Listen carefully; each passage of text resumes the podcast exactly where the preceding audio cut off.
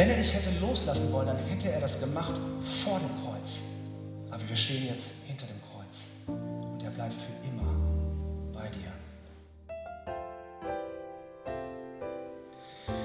Ja, das ist äh, einfach sehr bewegend, wenn man sowas hört, so einen Aufruf, den Ruf Gottes an Menschen sich hinzugeben. Das ist einfach was sehr, sehr, sehr Intimes ja, und was sehr Radikales. Menschen aufzurufen, ihr Leben hinzugeben. Und wenn ich wüssten, dass es Wahrheit ist, es wäre ja total verrückt, das zu tun. Ja? Ähm, bei euch gehen Sachen ab in, in den Seelen. Es sind vielleicht Leute, die über ja, Mission nachdenken, irgendwo in Länder zu gehen, vielleicht sich hinzugeben, Gemeindearbeit und so weiter, vielleicht eine Karriere aufzuhören und so weiter. Riesenentscheidungen. Und da die Verantwortung zu tragen, zu ermutigen, da muss man schon wissen, dass man wirklich aus der Gegenwart Gottes spricht und dass es wirklich, wirklich Gottes Wort ist. Deswegen zitter ich ein bisschen davor und ich habe mir so gedacht, nachdem ich so gesehen habe, so in welche Richtung das geht beim Chris, gesagt, was, was kann ich da noch hinzufügen? Das ist ein sehr, sehr starker Appell. Und ich habe so gedacht, ich spreche, ähm, ich wollte euch einfach nochmal die Frage beantworten, so ja, wie, wie mache ich das jetzt ganz konkret oder besser gesagt noch besser, nicht, nicht jetzt irgendwelche praktischen Sachen, sondern eher, woher kriege ich die Motivation? Ähm, wie schaffe ich das am Dienstag? Und ich kann euch keine Anleitung geben, aber ähm, ich habe einen Vers gefunden in, in Titus 2, Vers 11. Da steht sowas ähnliches wie in Römer 12. Und da steht, auch sowas, dass wir die Gottlosigkeit und die weltlichen Begierden und so weiter verleugnen sollen und so weiter, dass wir dann gottselig leben sollen. Und da steht in Titus 2, Vers 11, wie das passieren soll. Da steht, die Gnade Gottes, die unterweist uns. Und ich habe gedacht, vielleicht wäre das einfach schön, dass wir uns nochmal unterweisen lassen von der Gnade Gottes. Das kam nämlich eben auch so in den Gebeten sehr, sehr stark zum Ausdruck, dass öfters gesagt wurde, gib uns Gnade. Und wir brauchen wirklich Gnade. Ja, wenn man, wenn man vielleicht sehr jung ist, dann denkt man so, ja, ich brauche Gnade für so ein neues Jahr, wenn ich in ein neues Jahr reingehe. vielleicht ein bisschen älter und dann merkt man, nee, vielleicht jeden Monat. Und dann irgendwann merkst du, das ist nicht nur täglich, das ist wirklich jede Minute, dass wir seine Gnade brauchen. Und deswegen will ich einfach diese Gnade nochmal vorstellen. In Titus 2,11 steht da, die Gnade Gottes ist erschienen. Es ist nicht ein Konzept, es ist eine Person. Die Gnade Gottes ist erschienen heilbringend für alle Menschen. Und diese Person will ich vorstellen, und ich will diese Person vorstellen an einem sehr, sehr seltsamen Ort. Und zwar dem Ort, den wir alle am meisten fürchten, nämlich das Gesetz. Ich will die Person Christi wirklich vor uns strahlen lassen, und zwar in dem Gesetz. Und ich lade euch ein, 2. Mose 21 zu lesen, das Kapitel gerade nachdem das Gesetz gegeben worden ist. Und ich lese es kurz vor. Da steht in 2. Mose 21, Vers 2.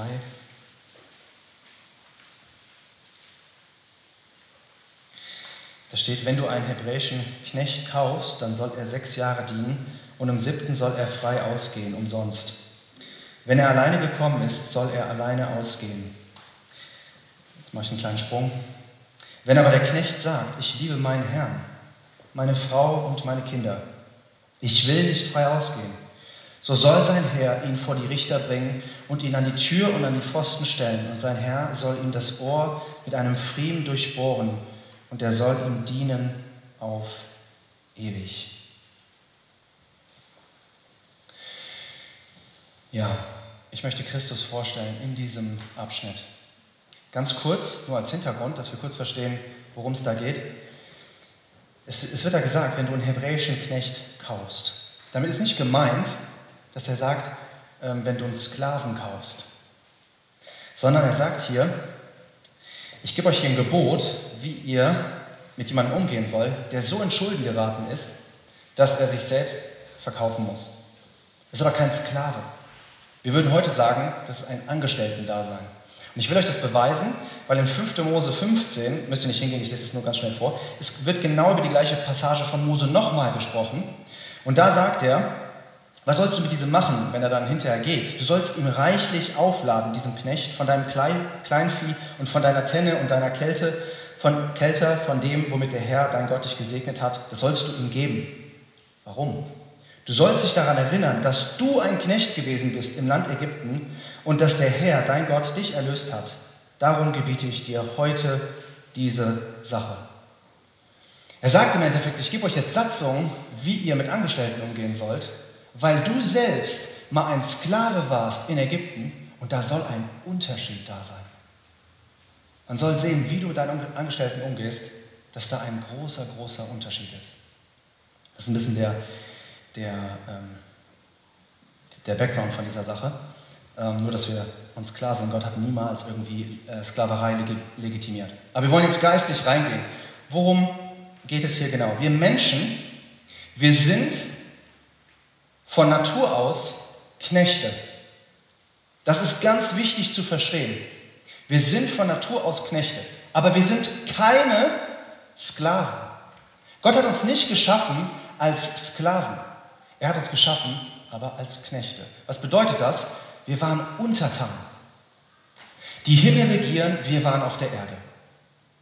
Und wir waren Gott unterstellt. Gott war immer größer. Aber im Garten Eden hat er uns alles gegeben und man gibt nicht einfach reichlich einem Sklaven alles. Ein Sklave soll immer das machen, was du ihm sagst. Aber das war nicht der Garten Eden. Untertan ja, man stand unter Gott, aber nicht Sklaverei. Im Endeffekt war der Garten Eden genial. Er war, erzeugte von Gottes Liebe. Wir haben letztens darüber gesprochen, äh, Johnny und ich, dass es eigentlich, es ist schon unfassbar, wenn man darüber nachdenkt, wie gut eigentlich Gott war. Stell dir vor, Gott macht einen Garten, er stellt wunderbare Bäume rein. Ja? Er gibt dir Freiheit über die Tiere, sie zu benennen, Gott zu sein über die Tiere. Und dann gibt er dem Menschen eine einzige Gelegenheit, diese Liebe Gott wieder zurückzugeben. Warum? Weil wir Beziehungsmenschen sind. Wir wollen nicht einfach nur Sachen bekommen, wir geben gern Sachen auch zurück. Und Gott sagt, weißt du was, ich gebe dir einen einzigen Baum und an diesem Baum kannst du mir zeigen, dass du mich liebst. Und was musste der Mensch machen? Sklavenarbeit? Überhaupt nicht. Er musste gar nichts machen. Er musste einfach nur nicht essen.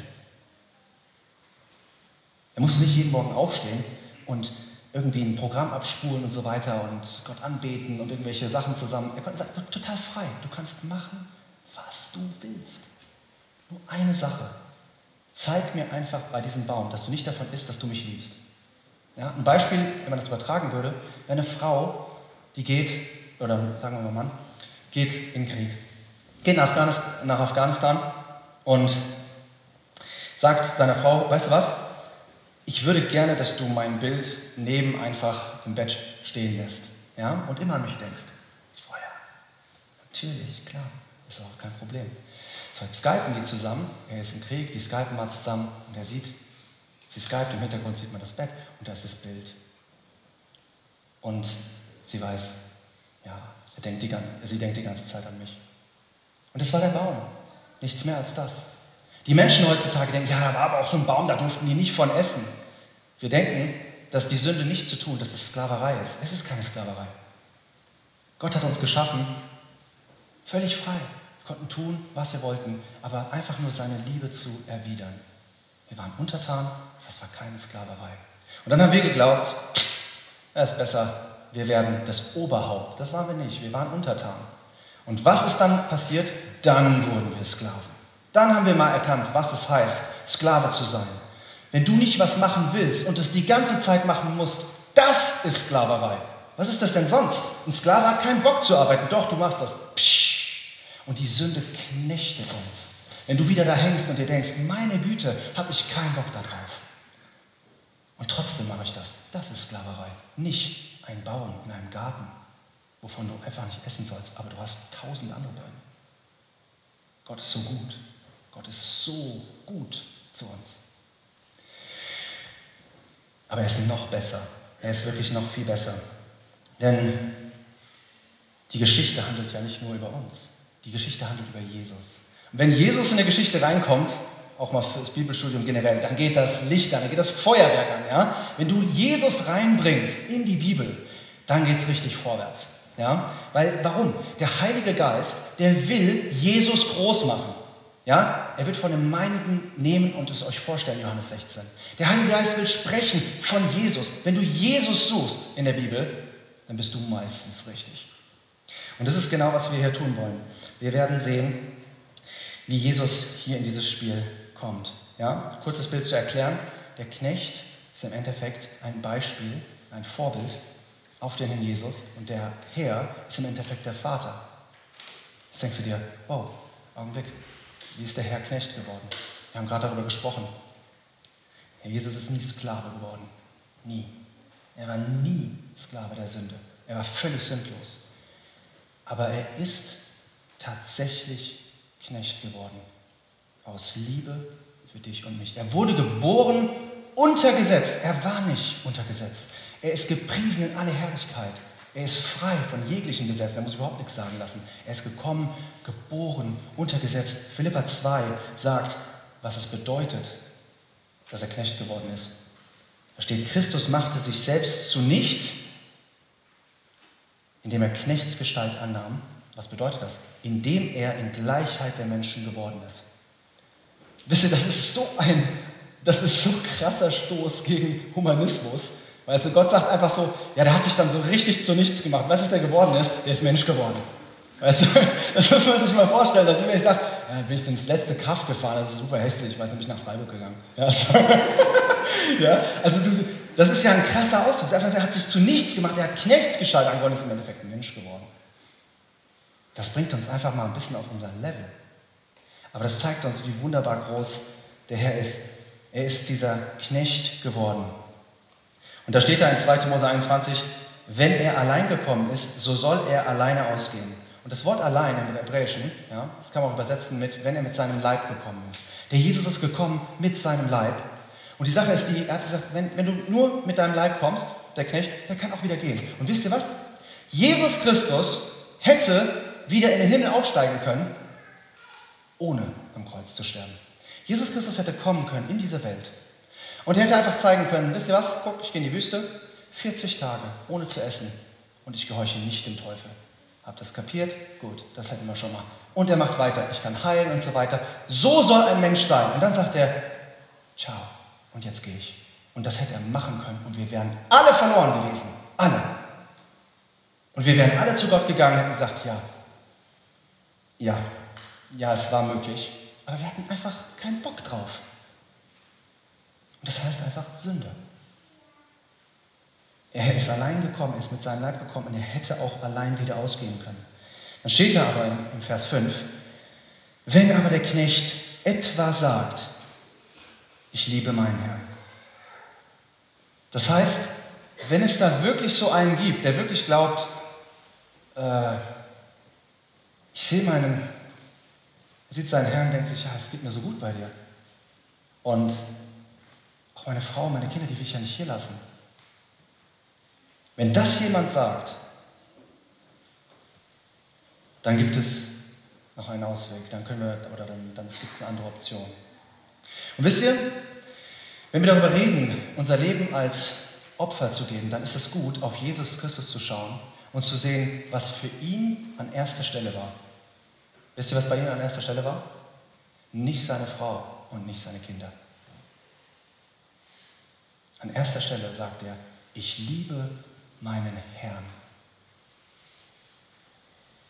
Das ist das Aller, Allerwichtigste, dass Gott an unserer ersten Stelle steht. Es steht an deiner Stelle nicht deine Gemeinde, nicht dein Dienst, nicht mal deine Familie, sondern an erster Stelle muss der Herr stehen und seine Liebe dich durchdringen, dass du ihn siehst. Sonst packen wir das nicht.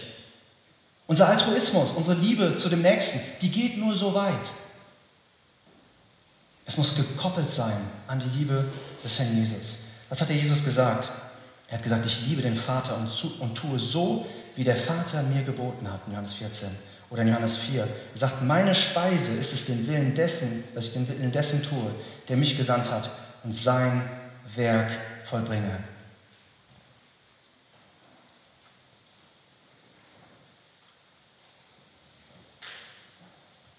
Inwieweit ist es unser Weggrund, einfach zu schauen, Vater, ich liebe dich. Wie weit bist du gewurzelt in der Liebe Gottes? Und das wird dann Auswirkungen haben, auch für deine Liebe für deine anderen, für deine Mitmenschen. Danach kommt die Frau, danach kommen die Kinder. Was ist die Frau in dem Beispiel? Der Jesus hätte weggehen können. Aber er wollte die Frau.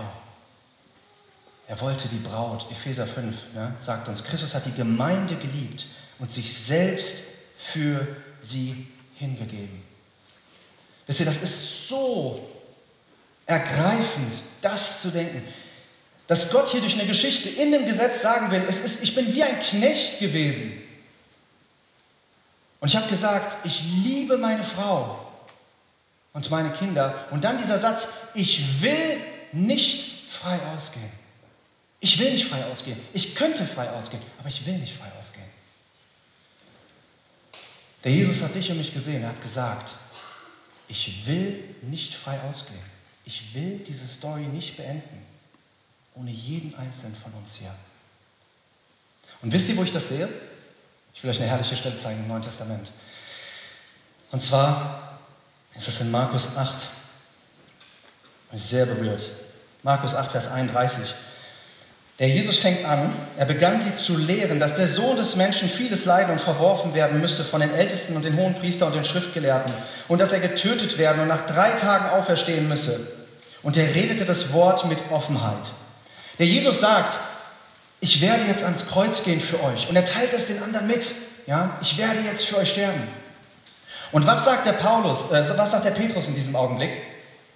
Der Petrus nimmt ihn auf Seite und sagt, nein, ja, Petrus nimmt ihn auf Seite und fing an, ihn zu tadeln. An einem Evangelium sagt er, das widerfahre dir nicht, das, das soll dir nicht passieren. Warum? Petrus dachte, hey, wir wollen regieren. Wollen, du bist der König und so weiter, jetzt sterben und so. Nee. Wisst ihr, was das war? Es war eine Attacke, eine geheime Attacke des Teufels. Weißt du warum? Weil er dich und mich haben wollte. Und der Jesus sieht es jetzt. In seinem Geist steht er da. Und der Petrus sagt, du kannst auch anders regieren. Du kannst frei ausgehen. Du musst es nicht. Du musst nicht dadurch das, durch die ganzen Tortur durchgehen. Du musst dich nicht anspeien lassen. Du musst nicht hinter einem Kreuz hängen in der Mittagssonne. Und du musst vor allen Dingen nicht von Gott geschlagen werden. Alles das, das brauchst du nicht. Das hatte er schon mal gesagt, der Teufel, in Matthäus 4. Und jetzt nochmal, aber diesmal durch einen Jünger. Und ich kann es euch sagen, wenn ihr Jesus nachfolgen wollt, da kommen Leute, die euch sehr nahestehen, die kommen mit sehr, sehr interessanten Theorien. Und er sagt, musst du nicht machen. Und es ist jetzt so wunderbar, einfach zu sehen, der Jesus steht da und er schaut sich das an und er liebt seinen Gott. Und er wendet sich um von dem Teufel. Er sagt, nein, ich will nicht frei ausgehen. Aber es geht noch tiefer. Es geht noch tiefer. Was, was passiert dann? Er wandte sich um und dann steht da, und als er seine Jünger sah, der Petrus spricht mit ihm so, und er dreht sich um, kehrt dem Rücken, und er sieht seine Jünger. Und das bist du und ich. Da schaut er die Jünger an und denkt sich, ja, was ist denn, wenn ich mich anders entscheide? Dann sind die verloren. Da sieht er seine Frau und seine Kinder. Und in seinem Herzen schreit es, ich will nicht frei ausgehen. In den Worten des Herrn Jesus klingt das folgendermaßen, geh hinter mich, Satan, denn du sinnst auf das, nicht auf das, was Gott ist, sondern auf das, was der Menschen ist. Ich will nicht frei ausgehen. Stell dir vor, wie das für die, für die Frau war. Wo der Knecht nach sechs Jahren die Gelegenheit hat zu gehen. Stell dir vor, die sind in der Hütte, hat ein gutes Leben. Plötzlich kommt ein Diener rein und sagt, hey, der Chef ruft dich. Du weißt ja, die sechs Jahre sind um. Was denkt ihr, wie hat die Frau sich gefühlt? Oh. Wird er treu sein? Er geht weg und sie wartet. Treue ist das, was am meisten für Gott zählt. Er sagt in 1. Korinther 4, im Übrigen sucht man bei den Verwaltern, das heißt Leute, die mit geistlichen Dingen umgehen, ja, dass wir einfach jünger sind für Gott und dass wir das Wort weitertragen, wie auch immer. Er sagt, was, was man davon will, das ist, dass einer treu befunden werde. Wenn wir im Himmel kommen, Matthäus 25, da sprach der Herr, wohl du guter und treuer Knecht. Treue ist das, was für Gott am meisten zählt. Treue ist auch das, was für dich am meisten zählt. Verstehst du, es ist dir total egal, ob dein Mann hübsch und intelligent ist und beliebt ist, wenn er mit dir auf der Couch sitzt und dir sagt, dass er fremd gegangen ist. Das ist dir so egal in dem Augenblick. Treue ist das Aller, Allerwichtigste in diesem Augenblick. Treue ist auch nicht Talent. Talent ist etwas, was Gott uns gegeben hat. Für Talent kriegst du keine Belohnung, kriegst ja nicht eine Belohnung für ein Geschenk. Wir werden dafür belohnt werden, wie treu wir waren. Und das ist, was die Frau am Nachdenken ist, als der Knecht rausgeht. Ist er treu? Kommt er wieder zurück? Und ich stelle mir vor, wie dieser Mann zurückkehrt in diese Hütte und sie fragt sich jetzt, wird er jetzt seine Koffer packen und wird er gehen? Und dann sieht sie, was wir gelesen haben, dieses Loch im Ohr. Und dann weiß sie, er bleibt für immer. Und wisst ihr, was dieses Loch im Ohr ist für uns? Es sind die Hände des Herrn Jesus, die Wundmale in seinen Händen. Das bedeutet, ich bleibe für immer. Ich bleibe für immer. Ich liebe dich ohne Ende. Wir haben so eine Angst, dass Menschen wegrennen, gerade in unserer Zeit, wo man immer wieder irgendwelche neuen Sachen sich anschaut. Und wie schön ist es zu wissen, er bleibt für immer und er hat es bewiesen. Er hätte weggehen können. Vielleicht hast du Leute in deinem Leben, die weggelaufen sind, die dich im Stich gelassen haben. Vielleicht deine Eltern, Gott bleibt da, bleib bei dir, auch wenn alle weglaufen. Selbst wenn deine Mutter dich verlassen würde, sagt Gott, bleib ich bei dir. Selbst wenn wir untreu ist, ist er treu, denn er kann sich selbst nicht verleugnen. So weit geht seine Liebe. Wenn er dich hätte loslassen wollen, dann hätte er das gemacht vor dem Kreuz. Aber wir stehen jetzt hinter dem Kreuz. Das Loch, das ist im Ohr und er bleibt für immer bei dir. Warum erzähle ich das? Weil das in uns den Ruf der Liebe weckt. Weil Christus unser Vorbild ist. Und nur dieses Vorbild wird uns dazu führen, dass wir das Gleiche tun. Dass der gleiche Schrei in unserem Herzen auch anfängt. Dass wir auch selbst sagen, ich will nicht frei ausgehen. Der Teufel wird kommen mit so vielen unterschiedlichen Dingen und wird dir sagen, hey, du kannst doch das machen, du kannst doch das machen. Und dann stellt sich die Frage, willst du treu sein? Wirst du sagen, ich will nicht frei ausgehen. Diesen Schrei haben Menschen schon öfters geschrien in der Bibel. Wenn wir denken zum Beispiel an Mose. Mose, Guck dir dieses Kackvolk an. Ich mache ein Neues aus dir. Junge, die kannst du in die Tonne kloppen. Du, aus dir mache ich was Großes. Was sagt der Mose? Ich will nicht frei ausgehen. Ich will nicht frei ausgehen. Töte mich lieber als dieses Volk. Der gleiche Schrei wie der Meister. Der Paulus, Paulus, es gibt jetzt die Kirche. Vergesst das mit Israel. Die kannst du wegputzen. Nein.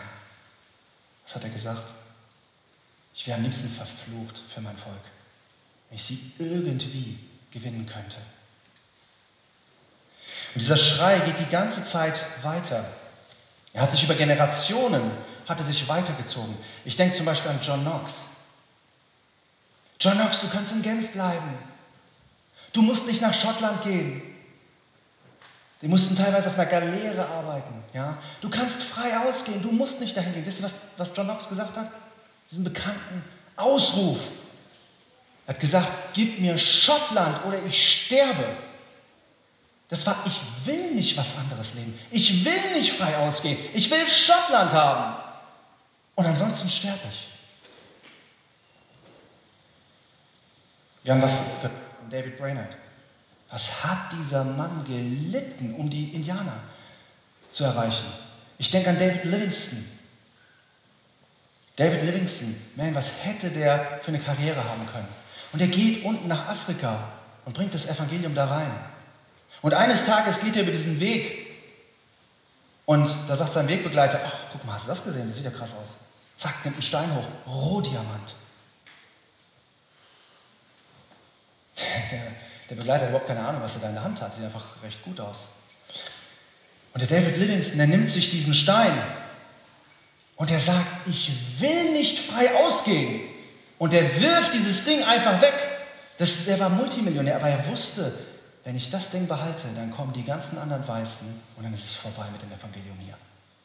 Und er schmeißt dieses Ding einfach weg. Und jeder von euch wird diese Entscheidung treffen müssen. Genau wie der Christian es gesagt hat. Es geht um Opfer. Alles, was irgendwie Wert hat, wurde mit Opfern erarbeitet. Das größte Opfer bei Jesus Christus selbst. Wisst ihr, es gibt einen John Livingston. Wisst ihr, wer das ist? Nee, den kennt kein Mensch. Das war der Bruder von David Livingston. Und was der John gemacht hat, der wollte ein angesehener Anwalt werden. Der ist ja reich geworden, der ist in England geblieben. Und weißt du, was er gesagt hat? Er hat gesagt, am Ende seines Lebens, wenn ihr mich beerdigt, dann schreibt auf meinen Grabstein, ich war der Bruder von David Livingston.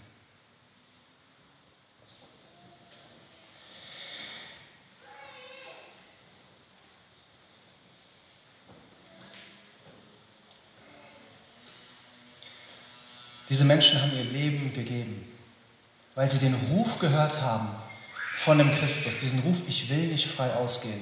Und dieser Ruf, der wird gehört werden, von Gott und von den Menschen. David Livingston, der ist gestorben in einer einsamen Hütte. Er hat jede Nacht hat er durchgebetet. Und da hat so ein kleiner äh, Knabe hat einfach so reingeguckt, ein Junge hat so reingeguckt, und hat gesehen, ah, der ist am Beten und so weiter. Und dann irgendwann um 4 Uhr morgens ist der Knabe reingegangen und gesagt, David, du musst jetzt aber schlafen.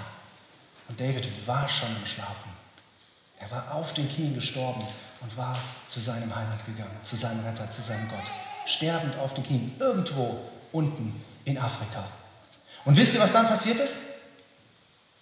Dann haben die Afrikaner gesagt, die haben gesagt, wisst ihr was? Diesen Mann, den bringen wir jetzt hoch bis an die Küste. Aber bevor wir das machen,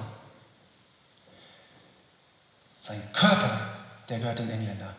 Aber sein Herz, das gehört uns. Wir haben sein Herz ausgeschnitten, haben das in afrikanischen Boden rein beerdigt. Haben dann seinen Körper genommen und sind durch ganz Afrika marschiert. Haben den Körper oben an ein Schiff gebracht. Dieser Körper ist bis nach England gekommen und David Livingston ist begraben in der Westminster Abbey. Den kannte kein Mensch. Die dachten schon längst, wer wäre tot in Afrika. Aber Gott sieht das. Er hat gesagt, ich will nicht frei ausgehen. Und dieser Schrei wurde gehört, im Himmel und hier auf der Erde. Dein Leben ist eine Antwort auf das, was Christus gemacht hat. Und ich möchte dich ermutigen, nicht aus Gesetz, dich zu entscheiden für Jesus. Nicht, dass du sagst, so, ja, ich will das jetzt wirklich machen. Also Willenskraft, das hält genau bis Dienstag. Aber Liebe, die hält unendlich. Die Liebe vergeht nimmer. Ich will dich koppeln an die, an die Liebe deines Retters. Und dass du sagst, was das aus Liebe, ich bin entschieden zu folgen Jesus. Es gibt für mich keine Alternative. Ich will den ganzen anderen Kram nicht mehr.